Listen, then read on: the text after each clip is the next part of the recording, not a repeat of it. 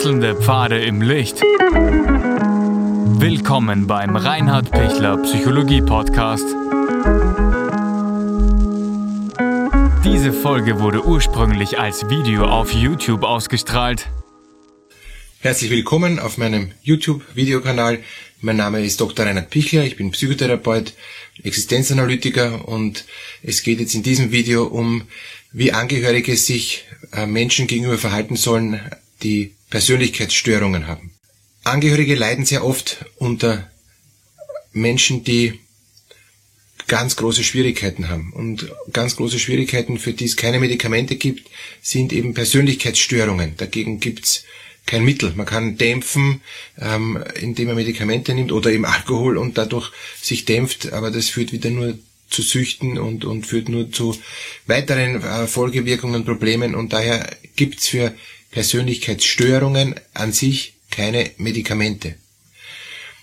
Angehörige leiden sehr darunter, sie, sie sind ohnmächtig, sie wissen nicht, wie sollen sie mit ähm, dem, dem Sohn oder den, den Eltern oder der Tochter oder auch dem Partner ähm, umgehen, der offensichtlich verhaltensgestört ist und zwar ganz neutral formuliert. Das ist jetzt da nichts Negatives, sondern ähm, das Verhalten ist so schwierig oder so nicht sozial kompatibel.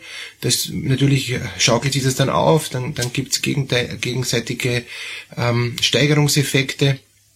Aber gehen wir mal davon aus, dass eine Person zum Beispiel ganz klar paranoid ist oder sehr, sehr zwänglich ist, ja, ähm, und, und, und das ganze Umfeld, die ganze Familie, der Freundeskreis und vor allem die, die halt am nächsten mit diesen Menschen zu tun haben, leiden enorm darunter.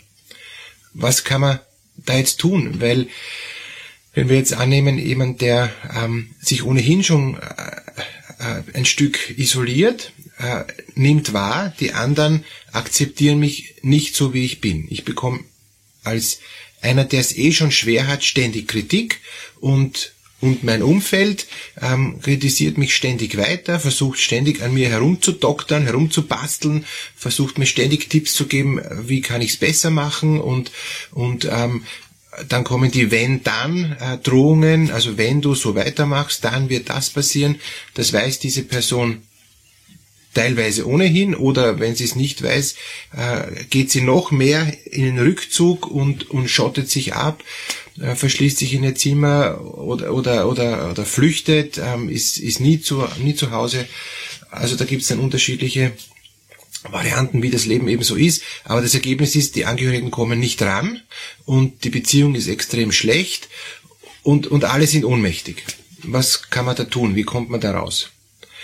Also der erste Schritt, wie man rauskommt, ist ähm, Druck rausnehmen unbedingt Druck rausnehmen und sagen, ja, der ist jetzt mal so oder sie ist jetzt mal so, ich kann sie nicht ändern, ähm, ich kann ihn nicht ändern, ich akzeptiere es ähm, und pff, lass mal locker.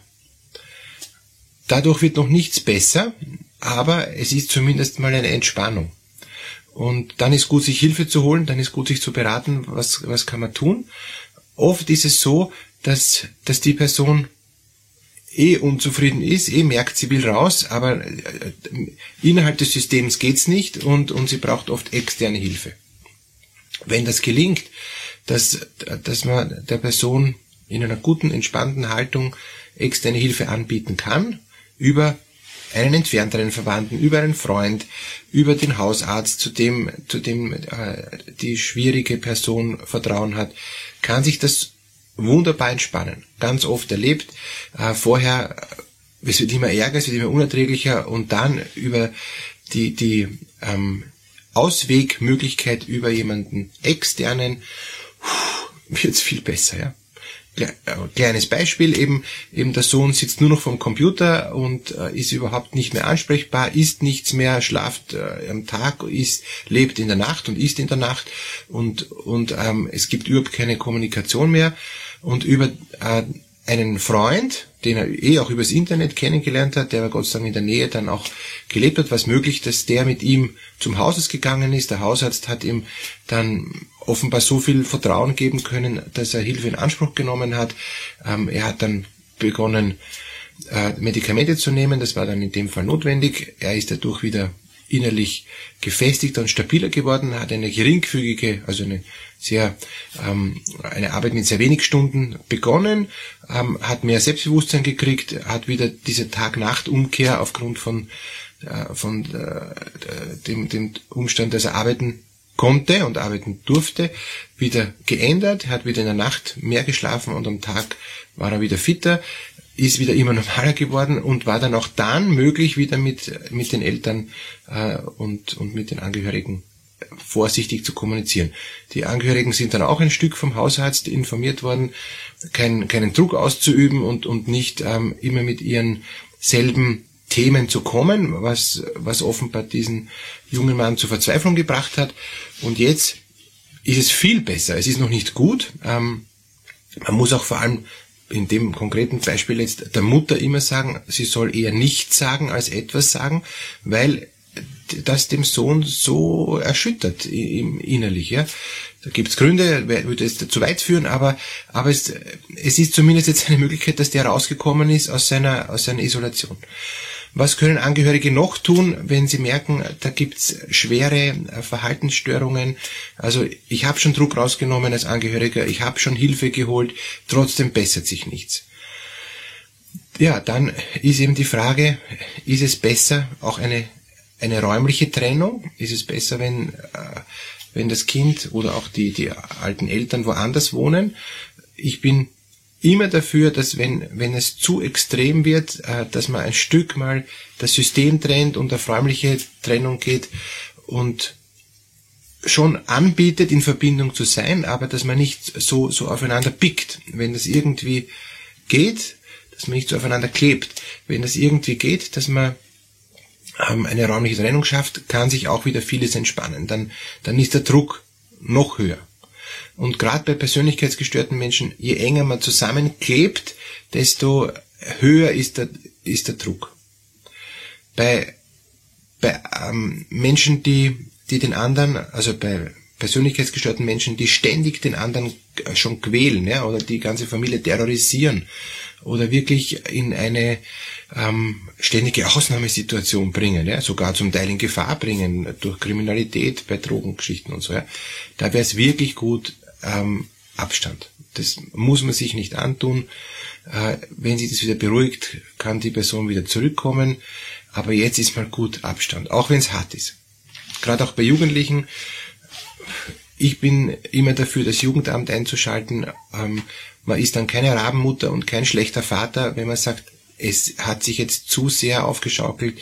Ähm, es braucht jetzt mal eine Krisenstelle, es braucht mal ein Runterkommen, ähm, es braucht mal einen ähm, einen, so einen Crash, einen Cut, ist, ist oft hilfreich. Wichtig ist, dass man dann nicht sagt, jetzt bist du endlich draußen, nie wieder, ähm, sondern die Tür schon offen lässt und dann wieder Gesprächsbereitschaft signalisiert, wenn, wenn die Person es wünscht. Wenn nicht, dann nicht. Es kommt dann, glaube ich, wieder. Normalerweise kommt es dann wieder. Wenn nicht die Verletzungen zu arg sind, ähm, der Angehörige weiß am besten, was alles geschehen ist. Es kann sein, dass dass ein Missbrauch geschehen ist. Es kann sein, dass, dass schwere Traumatisierungen ähm, geschehen sind äh, in, in, Bezug auf Gewalt, in, in Bezug auf ähm, massive äh, Exzesse mit Freunden, ähm, wo eben halt auch Drogen oder andere ähm, exzessartige Dinge im Spiel waren, dass, dass diesen, diesen Menschen total überfordert hat. Ja?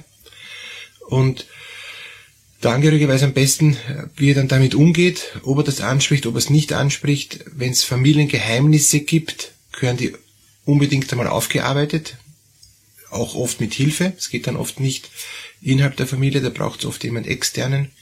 Aber das, das Zentrale ist Entspannung und Akzeptanz, dass jeder sein, ein eigener Mensch ist, seinen eigenen Weg geht, aber dass die Tür offen bleibt wieder für die Kommunikation. Es tut total gut, ähm, jeden, der so sich ausgeschlossen fühlt oder, oder rausgeht aus, aus dem System, hin und wieder ein SMS zu kriegen oder auch dann, wenn es schon besser ist, auch einen Anruf zu kriegen. Ein Anruf hat genug Distanz und trotzdem ähm, gibt es eine gewisse Verbindung. Ja? Oder später kann man sich mal auf einem neutralen Ort in einem Café treffen und über Gott und die Welt reden, nicht gleich über die Probleme. Das, das ist dann auch eine, eine Hilfe. Wenn ich mit dieser Person verheiratet bin und auch mit der verheiratet bleiben möchte und, und auch mich gar nicht trennen möchte und, und, und wir auch auf diesen Raum zusammen ähm, gespannt sind, gibt es trotzdem die Möglichkeit, dass, dass es zwei getrennte Schlafzimmer gibt. Es gibt trotzdem die Möglichkeit, dass man sich ausmacht, wann ist wer in der Küche, wann ist wer im Wohnzimmer, können wir gemeinsam fernsehen oder nicht, äh, was, was, was können und wollen wir gemeinsam tun und was nicht. Am Anfang ist vielleicht so, dass es heißt überhaupt nichts gemeinsam. Ja? Es ist wirklich, man schaut, dass man sich überhaupt nicht begegnet in, in, in, in dem Wohnbereich, wo man eben gemeinsam sein muss oder sein möchte. Und, und dann kann sich's auch beruhigen. Dann kann es auch wieder eine zarte Annäherung geben. Wichtig ist, dass beide auch, auch innerlich ähm, bereit sind, auch wieder auf den anderen zuzugehen, sobald ein Stück Entspannung und ein Stück Abstand möglich war. Ich wünsche Ihnen viel Kraft, ähm, das auszuhalten. Das ist eine schwere Phase und, und da braucht man oft Hilfe.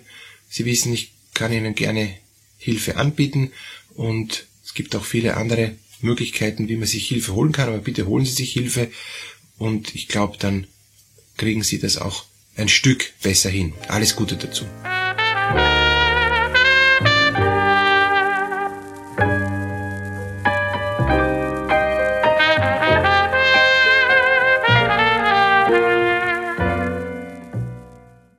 Wenn Ihnen diese Podcast-Episode gefallen hat, geben Sie bitte eine positive Bewertung ab. Wenn Sie Fragen oder Anmerkungen haben, können Sie Herrn Dr. Pichler unter seinem Blog reinhardpichler.at kontaktieren. Vielen Dank fürs Zuhören und bis zur nächsten Folge.